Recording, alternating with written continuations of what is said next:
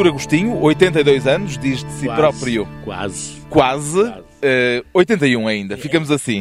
Diz de si próprio que é hoje um reformado em part-time. Quer explicar um pouco melhor o que é isso de ser reformado em Com todo o prazer, quer dizer, eu quando obrigatoriamente me reformaram aos 70 anos de idade, eu aos 65 não aceitei ser reformado, fiquei mais 5, aos 70 reformei-me, mas eu sabia, eh, por exemplo, de muitos amigos meus, que eh, ser reformado e deixar de trabalhar, deixar de ter atividade, ficar, como eu digo no livro, sentado num banco de jardim, à espera que um carro funerário nos dê uma boleia, Isso é que não. eu sei que não.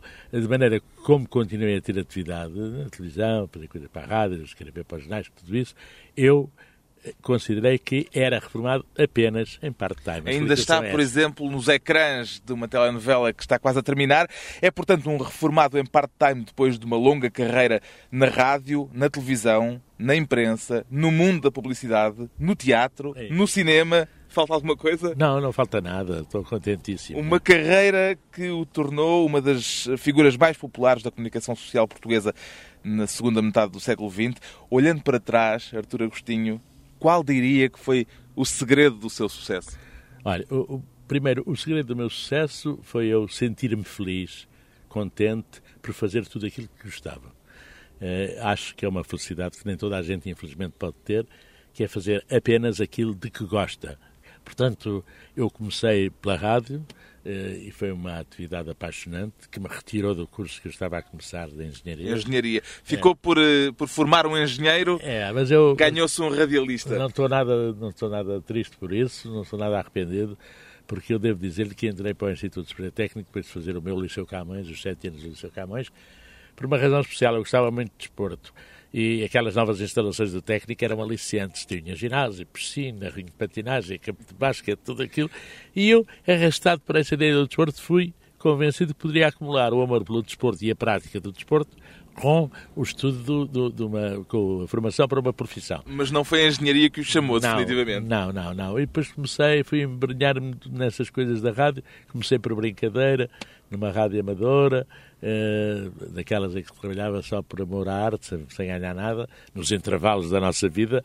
E depois apaixonei-me, acabei por ir para o Rádio Clube Português, passei à emissora nacional, pronto, e depois, olha, foi assim. Pois bem, são estas memórias que estão num livro que Artur Agostinho acaba de publicar, um livro de memórias que é edição da Oficina do É, Livro Oficina e a que chamou Fecheiros Indiscretos. É, é uma espécie de pessoal e transmissível, não é? Também pessoal, mas também transmissível, Também porque há transmissível. coisas que não estão lá. Não estão lá. Nem tudo que Não, é indiscreto eh, foi lá parar. lá parar. E quando eu digo indiscreto, eu fiz mais isso por brincadeira, porque se tratava de fecheiros, não quis chamar livro de memórias, embora o livro tenha na capa realmente a anotação. Mas são memórias. memórias. São, são memórias. O que não é feito com aquele ar circunspecto das memórias, nem eu tenho. Não nem- passou a vida a tirar notas nem para depois nada. compilar tudo num livro. Isso foi uma desgraça para mim, mas foi aí está outra coisa. Eu fui um homem sempre organizado, mas desarrumado. Nunca sabia bem onde é que estavam as coisas, a não ser no meio da desarrumação. Mas nunca tive a, a- nunca tive a preocupação de colecionar apontamentos, recortes de jornais, as fotografias ia tendo, mas não as, nem sequer legenda punha, muitas delas via-me aflito para identificar. E, portanto, eu tive que recorrer à minha memória real. E, e isso foi outro exercício ótimo. Redescobriu-se Redescobri-me, eh, fazendo este inventário das suas memórias. Exatamente. Aliás, eu peço desculpa no livro às pessoas de qualquer incorreção que, surja.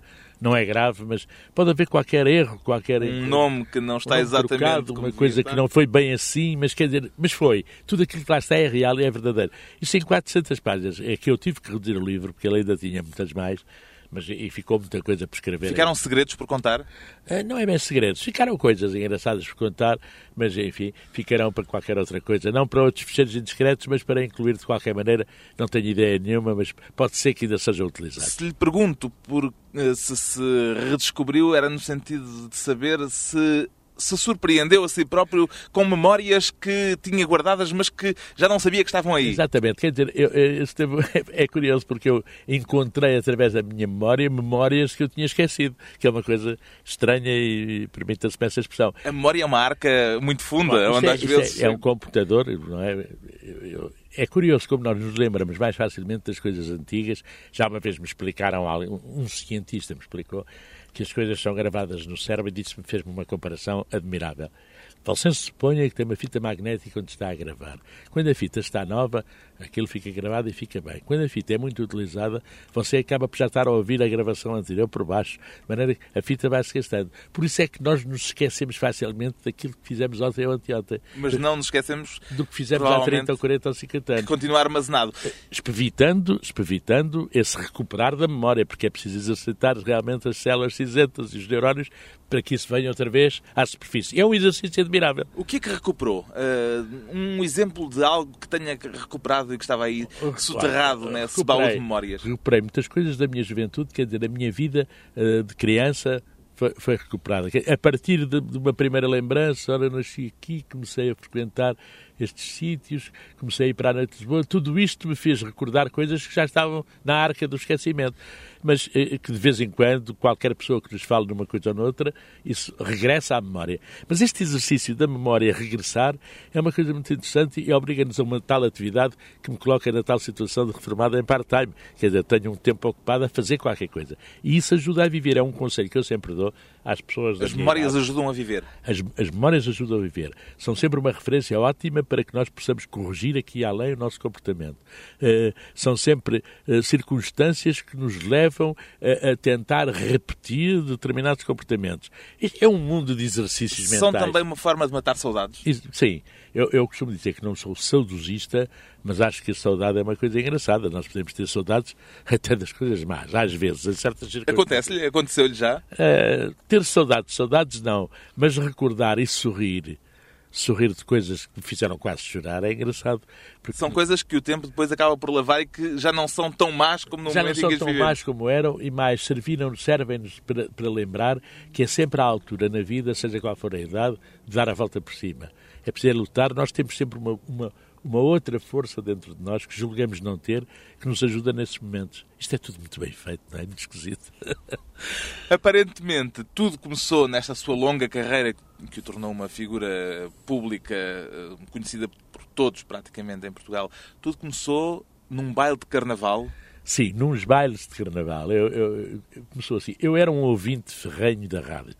Eu adorava rádio. Comecei, começo por dizer, eu era um fã de ouvir o Fernando Peça nos seus tempos, ainda da emissora nacional, antes dele ir para a BBC de Londres. Depois na BBC continuei a acompanhá-lo. Porque o Fernando Peça foi profissionalmente para mim uma grande referência. Foi, depois, felizmente, ficámos grandes amigos e tudo, foi, foi ótimo. Mas eh, começou aí a minha paixão. Eu ouvia tudo, as emissões do Rádio Clube Português, o antigo CT1GL, era, tinha os estudos na parede, ouvia aquelas emissões, a Orquestra Aldrabófona, aquelas coisas todas. E, e, tinha uma paixão por rádio. O que é que o fascinava? O prestígio, a notoriedade? Não, não era bem isso, não era o ser conhecido ou, ou ser famoso. Eu fascinava-me a rádio por ser a coisa muito criativa e que capaz de desenvolver a imaginação das pessoas e a criatividade. A rádio, o ouvinte é um elemento ativo e não como o espectador da televisão, que é um elemento passivo. Você sabe muito bem o que isso é e o fascínio que isso representa. Se lhe pedisse um momento, um único trabalho na sua longa carreira, aquilo que considerará o ponto alto desses mais de 50 anos de atividade? Vou dizer, é, foi o terremoto de Agadir. A reportagem do terremoto de Agadir é um, um marco inesquecível da minha vida, sobre todos os aspectos, de emocionante, de surpreendente, eh, de angustiante eh, e, e, de, esforço, de, de, esforço que foi preciso desenvolver para conseguir fazer uma reportagem numa cidade, numa cidade que estava completamente destroçada. a possibilidade de viver um momento, um momento único. único e oxalá que não se repita, porque aquilo é inimaginável. Um momento alto, o cume de uma longa carreira de Artur Agostinho, depois de uma pausa curta. Voltamos a conversar precisamente com Artur Agostinho e as memórias de muitas alegrias, mas também de algumas mágoas. A primeira parte?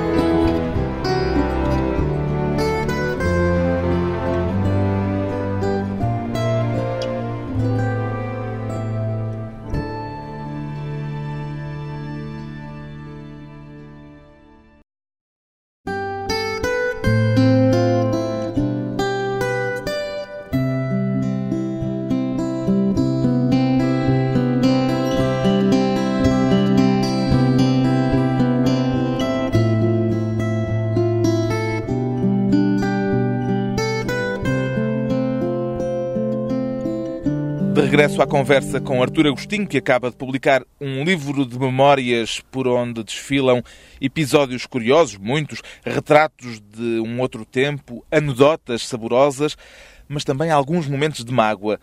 Já fez os ajustes de contas que tinha para fazer, Artur Agostinho? Eu não sou homem de fazer ajustes de contas, não, não sou homem de retaliações, nem de vinganças, mas sou um homem que não esquece. Aí está a memória mais uma vez. Mágoas. As mágoas não esquecem. É bom que não esqueçam porque servem de exemplo para muita coisa e não quero falar nisso. Eu procurei neste livro escrever um trabalho saudável, sem esquecer naturalmente uma outra referência, mas sem citar nomes, sem atacar ninguém, eh, sem mostrar eh, eh, aquele, aquele, aquela mágoa mais profunda que nós encontramos na nossa vida. Tenho mágoas. Qual é a mágoa mais profunda? A, a mágoa foi, digamos, o, a injustiça de que eu fui alvo durante um tempo. Como é que explica hoje a si próprio esse tempo, um quarto de século mais tarde, eh, como é que explica aquilo que lhe aconteceu a seguir ao 25 tem de Abril? Tudo, tem tudo uma explicação, sabe? As pessoas quando ocupam diversas posições, eu, eu nessa altura tinha uma atividade vasta, trabalhava na rádio, trabalhava na televisão, era diretor do Jornal Desportivo, fazia publicidade, fazia espetáculos, enfim, era uma figura que estava em muitas posições, não estou a dizer que era uma figura de grande valor, estava, fazia muitas coisas. Há sempre pessoas que gostariam de ocupar as nossas posições, o problema é todo esse, é um problema de invejas. As pessoas acham que a altura própria não é conquistar as posições. Eu procurei ao longo da minha vida conquistar posições, fazer melhor que os outros. Eh, este espírito competitivo é ótimo e saudável, mas sem fazer mal, eh, jogando um jogo com regras muito limpas. E há pessoas que jogam as regras mais sujas, menos claras, procuram conseguir lugares pela distribuição e afastamento dos outros. O Artur Agostinho tinha esses lugares, a sua popularidade era enorme quando se deu o 25 de Abril. Sente que essa popularidade pode ter sido encarada num momento de mudança de poder, Sim. ela própria como uma forma de poder? Sim, as pessoas consideravam, aproveitaram para dizer que eu era uma pessoa do regime. Toda a gente trabalhava naquele regime. Quer dizer, é, evidentemente que por força de eu ser um locutor da emissora, da então emissora nacional, eu tinha, como qualquer jornalista, trabalhos marcados à agenda. E como felizmente ou infelizmente, era uma pessoa eclética, quer dizer, fazia tanto o futebol como uma reportagem mais séria, como, como Fátima, como um jogo de futebol a doca e patins, eh, marcaram para alguns serviços que naturalmente até nem eu próprio gostei muito de fazer, mas que tive que cumprir como jornalista Tem um caso do dia que conta no seu livro em que o, o Presidente da República, o Sim, mas esse é o caso, saiu de fininho. É, esse é o caso anedótico em que realmente o Presidente fumava tabaco por fazer e acabou por sair à francesa lá de cima numa inauguração, no lançamento de um barco que nunca mais deslizou utilizava na rampa de lançamento. Isso foi um facto anedótico. Mas quer dizer, fiz trabalhos que não gostei muito fazer, mas que tive que fazer e procurei fazê-los honestamente. Quanto tempo é que passou na cela 28 de Caxias? Três meses. Três meses. Três meses. Como é que os recorda? Olha, não gosto de recordar porque porque foram três meses de, de amargura, de, de, desgosto, quase às vezes de raiva. De raiva, por, por, por este raiva entre aspas, de por, porquê? Porquê é que me acontece isto? Foi acusado de quê? Eu fui acusado coisas engraçadas. Eu fui, não fui preso no 25 de Abril, fui preso no dia 28 de setembro, naquele dia da tal manifestação silenciosa. Uh, estava até em férias, estava a passar tranquilamente uns dias, tinha vindo do Campeonato do Mundo da, da Alemanha, do Campeonato do Mundo de Futebol, uh, e, e, estava a descansar uns dias ali no, em Colares, no Banzão, e, e foram-me lá buscar de madrugada, como se eu, como se eu tivesse metido nessa manifestação, começa porque não estava lá a gozar férias, né? Mas fui acusado de uma coisa muito interessante. É, diz que eu ia dentro de um carro funerário, vestido de padre, uh, e um caixão lá, que, em vez de levar um cadáver, levava armamento. É uma, é uma história fantasiosa, está um filme, não é? Foi assim, acusaram-me disso. Pronto. Sabe como é que apareceu essa história? Sei, mas não quero falar nisso. Desculpe, mas não quero falar. Já, já falei, como lhe disse, eu escrevi agora um livro saudável. Eu procuro afastar das minhas memórias, não, não esquecer as coisas, mas não me utilizar delas. Já tive, já tive ocasião de, de, de tratar profundamente e mesmo aí poupei em nomes de muitas pessoas. Mas, mas Poupou? Poupei a algumas pessoas, não citando os seus nomes. É, porque achei que eram fraquezas das pessoas e eh, acho que devemos dar sempre a oportunidade das pessoas. Leva isso à conta de fraqueza humana? É, é fraqueza humana. Pode ser uma ponta de maldade, mas as pessoas às vezes até se arrependem. Eu sei de alguns arrependimentos. Não gosto Já alguém pediu desculpa? Já. já eu, eu já disse a algumas pessoas, pelo menos duas ou três já lhes disse que, que estavam desculpados, que não se falava mais nisso, mas que tomasse atenção porque eu não tinha esquecido. É tal memória que é bom ter. Portanto, é sempre bom a gente lembrar-se e estar precavido contra outra situação semelhante. Uma coisa dessas foi fruto das circunstâncias ou crê que poderia repetir-se amanhã se houvesse um, um terremoto político é, você qualquer? Sabe que, sabe que as mudanças políticas, isto eu sei por experiência dos muitos anos vividos e não em Portugal, nesse aspecto, mas todas as mudanças políticas, as revoluções, fazem as suas vítimas.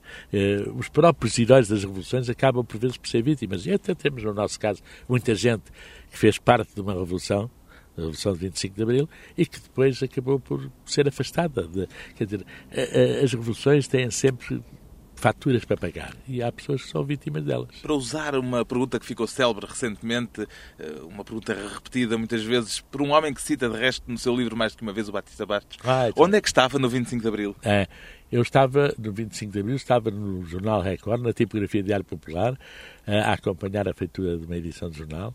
Saí de lá, como sempre fazia, embora fosse diretor, ia para a tipografia, acompanhava a feitura de jornal e acompanhava a saída nas máquinas. Sempre gostei do cheiro da tinta. E depois eh, saí do edifício do Diário Popular, caminhei ali pelo bairro Alto, tinha o meu carro eh, estacionado mais longe, havia já dificuldades de arrumar carro, eh, mas passeava-se pelas ruas à noite sem tanto problema como agora.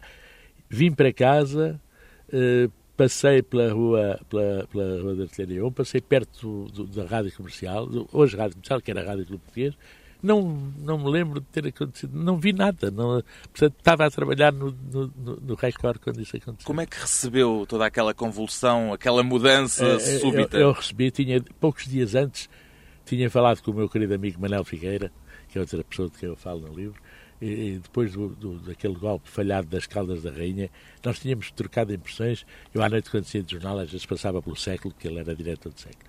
E tínhamos dito, Manuel Figueira, ele dizia-me: não há solução, tem que acontecer qualquer coisa. Para mim, não, não me surpreendeu, não me surpreendeu nada ter havido aquela revolução. Era estava a tornar-se inevitável em face dos acontecimentos da história da África, dos movimentos independentistas, independentistas tudo isso. O Artur Agostinho tinha consciência política viva nessa altura? Tinha, tinha. Ou a política passava-lhe ao lado? Não, eu não, nunca fui uma pessoa com vocação política, mas, mas acompanhava como leitor de jornais, como eh, embora não houvesse muita informação a esse respeito, mas evidentemente nós ouvimos rádio, nós eh, lemos o que vem de fora, sabemos, chegam-nos coisas às mãos. Bom, e sabia-se que era inevitável o movimento independentista de, de africano, tinha sido progressivamente, tinha passado progressivamente por territórios de, outras, de outros países, da Inglaterra, dos franceses, dos belgas, todos foram perdendo esse poder colonial. O colonialismo não tinha realmente futuro mais tarde ou mais cedo tinha que acabar. Foi pena que não se tivesse podido resolver por outra via, via que alguns outros tentaram, como você sabe, mas não conseguiram, perante a teimosia das pessoas mais agarradas a um, a um espírito conservador, político ou conservador, uh, muito, muito, muito triste. Como é que se situa hoje, politicamente, se, se lhe posso fazer a pergunta? Como observador. Como observador. Não, eu não, não estou afiliado a nenhum partido, cumpro sempre a minha obrigação de cidadão que vota, mas voto sempre uh, por causa das pessoas. Quer dizer, eu acredito ou não acredito nas pessoas e, portanto, posso até mudar o meu sentido de voto de acordo com o programa anunciado, com as pessoas que me merecem mais ou menos confiança. O papel de observador ativo, tanto na política como de resto na vida. Depois de mais uma curta pausa, voltamos a folhear os ficheiros indiscretos da memória de Artur Agostinho.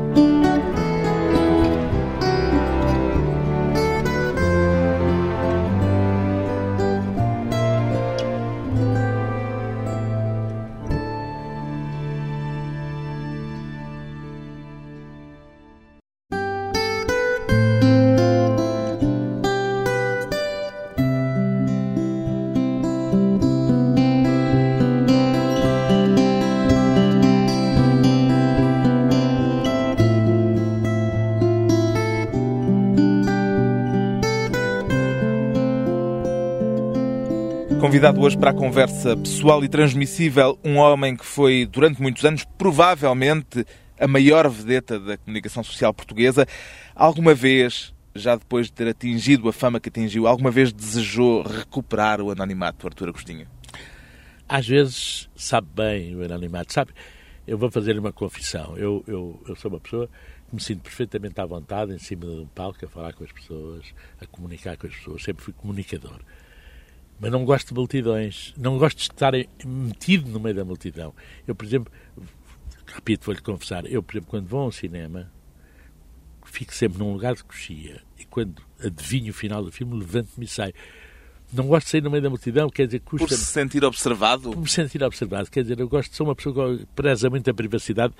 Não posso mentir e dizer que não gosto de ser conhecido. E não gosto que as pessoas apreciem ou não apreciem o meu trabalho. Mas não me sinto muito à vontade no meio dessa multidão. Ainda continuam a reconhecê-lo hoje na rua? Sim, sim, até, até gente muito nova, que é uma coisa engraçada e que me satisfaz imenso.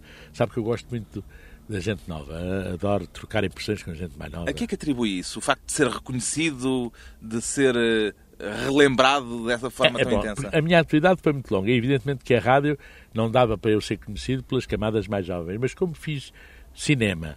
E o Leão da Estrela, é, passa de vez em é, quando. E os filmes de antigamente são hoje um sucesso junto da gente nova. Como continuei a fazer televisão, e fui sempre aparecendo mais ou menos na televisão, é, como escrevia nos jornais, eh, a miudagem conhece-me, quer dizer, é uma coisa engraçada, não é? Portanto, falam em mim. Do que é que gostava mais de tudo isso? Da diversidade, claro, mas uh, se tivesse de isolar a rádio, a televisão, o cinema... Era uma angústia para mim separá-los, sabe porquê?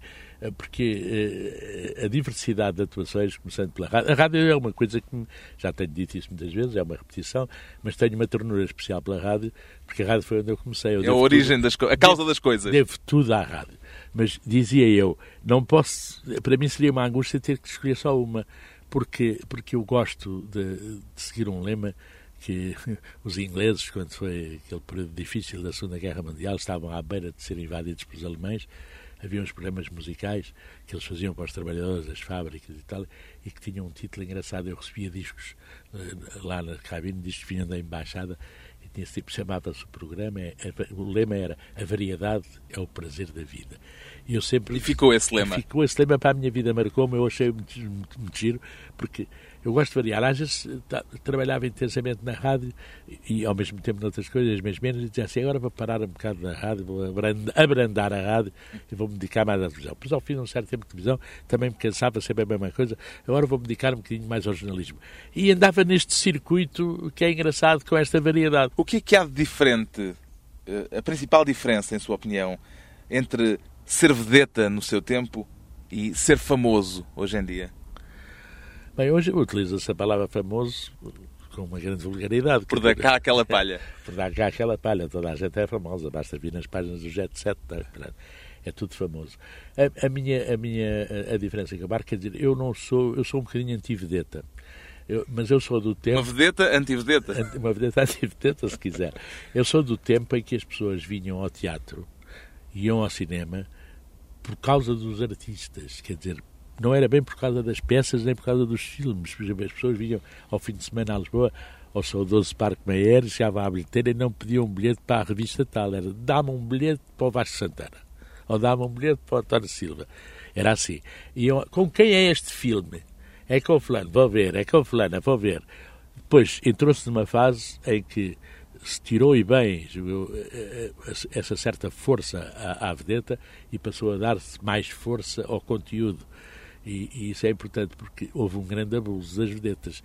Começaram a fazer trabalhos de baixo nível. Os filmes americanos vinham aí, os americanos, quando estavam aflitos, este filme é fraco. Chama aí uma grande vedeta para atrair as pessoas. Chama aí o Clark Gable. É, chama aí o. E, o e, Danny Kay. Não foi o, não foi o Arthur Agostinho que trouxe cá o Danny Kay? Trouxe, é mentira. Sem ele saber. Sem ele saber. Para Dia das Mentiras, eu fazia o programa da manhã da emissora nacional, a Onda do Otimismo, e nessa altura lembro o que é que me tinha de dizer hoje. Comecei a a trabalhar isso desde que abri a emissão. Vai a chegar a Lisboa, marcando duas grandes vedetas, era o Danny e o Bing Crosby, parece-me, não sei, eram os dois. E as pessoas começaram a movimentar-se. Nessa altura a rádio tinha essa força toda, não havia televisão. E, vai, chega ao aeroporto, no avião, ainda não sei a hora do avião, daqui a um bocadinho talvez saiba. E fui, fui alimentando isto até perto da hora de acabar a emissão. Chega às 11 da manhã e tal, ao aeroporto, não sei o quê. E depois de sair da emissão, fui sadicamente assistir ao resultado desta mentira. Tipo, e carro, o resultado foi? Oh, o resultado foi que havia algumas bocas, mas quer dizer, é que não apareceram, mas estavam centenas e centenas de pessoas para ver as dentes. Depois arrependi-me da mentira. Arrependeu-se? Arrependi-me, porque obriguei tanta gente, coitadinhos ingênuos, a ir ali. Isso é sempre mau. A mentira é sempre má porque é, é, é, é a criança, o garoto e o lobo, não é? Porque depois a pessoa, se calhar é mentira. Da próxima vez já não acredito. É verdade, já não vão. Mas foi giro. Foi, foi uma espécie de guerra dos mundos à portuguesa, aquela célebre emissão do Orson Welles, Sim, a versão portuguesa. Houve também outra que o Matos Maia fez aí na, na ciência, que também foi, foi uma bronca nessa altura. Malandro, está a falar na invasão, assustou as pessoas. E já havia o exemplo do Orson Welles, mas mesmo assim pegou. Portugal diz-se era um país nessa altura um tanto provinciano. Sim, sim. Sentia isso, sentia esse provincianismo? É, era... O Artur Agostinho que viajava tanto? Eu, eu, eu, eu pessoalmente sentia em, em duas vertentes. Primeiro, eu sentia que era assim em relação aos portugueses porque eu viajava muito em trabalhos de reportagem, conhecia a Europa toda, inclusivamente. Eu fui à União Soviética e aos países da cortina quatro e cinco vezes antes do 25 de Abril. E acompanhar as equipas portuguesas nos jogos portanto, de futebol. Isso facilitava, não é? Uh, mas eu fazia-me um bocado de pena que as pessoas aqui viviam um bocado isoladas, era, viviam num gueto, gueto em termos de informação, não se sabiam as coisas. Eu lá ia sabendo, portanto, eu tinha a noção de que isto aqui era muito provinciano, na é verdade, mas muitos portugueses também tinham, e outros não tinham. A maioria não tinha essa noção, não é? Que, que viviam julgavam que o mundo era igual a tudo o que se passava aqui. E, e, portanto, o mundo era uma pequena aldeia. Uma pequena aldeia, né? aldeia global. Né? Hoje é uma é, pequena aldeia. Hoje é uma pequena aldeia. Voltando às suas muitas viagens, nessas viagens, conta no seu livro, sentiu pelo menos por duas vezes a morte por perto. Sim, sim, sim. Uma delas foi em África. Dois desastres de avião a que escapou por eh, muito pouco. Um dos casos em que escapou por por uma brincadeira. Uma brincadeira foi, foi, foi no, no, na reserva de caça da Gorongosa. Eu andava a fazer a cobertura de uma viagem presidencial à África. Parámos na Gorongosa, ficámos lá uma noite e depois seguíamos para Tete. Era uma viagem do, do Craveiro Lopes. E, eu tinha viajado sempre num avião pequeno e andei sempre até aquele dia. Naquele dia, quando sabe, chamou atenção, vamos embora embarcar, porque nós íamos à frente do avião presidencial para poder fazer a cobertura da chegada. E, e cortaram uma água quando eu estava no duche, já não havia comer para, para, para o mata-bicho, já não havia comer para o pequeno almoço. Aquelas patifarias de grupo. Desarrumaram uma mala e, em resumo, a certa altura disseram, o avião pequenino tem que partir, vai-se embora, olha, não vai. E o Arturo Agostinho ficou em terra. Eu fiquei em terra muito danado. E, e quem foi no avião foi um rapaz que disse, então vou hoje eu. É, é, uma coisa... Foi esse avião em que o Arturo Agostinho acabou por não ir? Não fui. Que veio a cair? Veio a cair perto de Tete, sim. Foi o destino que o protegeu? Acho que sim. Eu acredito nessas coisas. Não tinha que ser. É fatalista? É fadista? Só, só, só, mas eu acho que se não aconteceu é porque eu não tinha que morrer. Quer dizer, portanto, há qualquer coisa que não é a tua hora, não tem que ser agora. Pronto, e não foi. Costuma pensar na morte? Eu bom, penso, é uma coisa inevitável e penso. Sabe, eu, eu tenho, tenho muita pena de morrer, de verdade.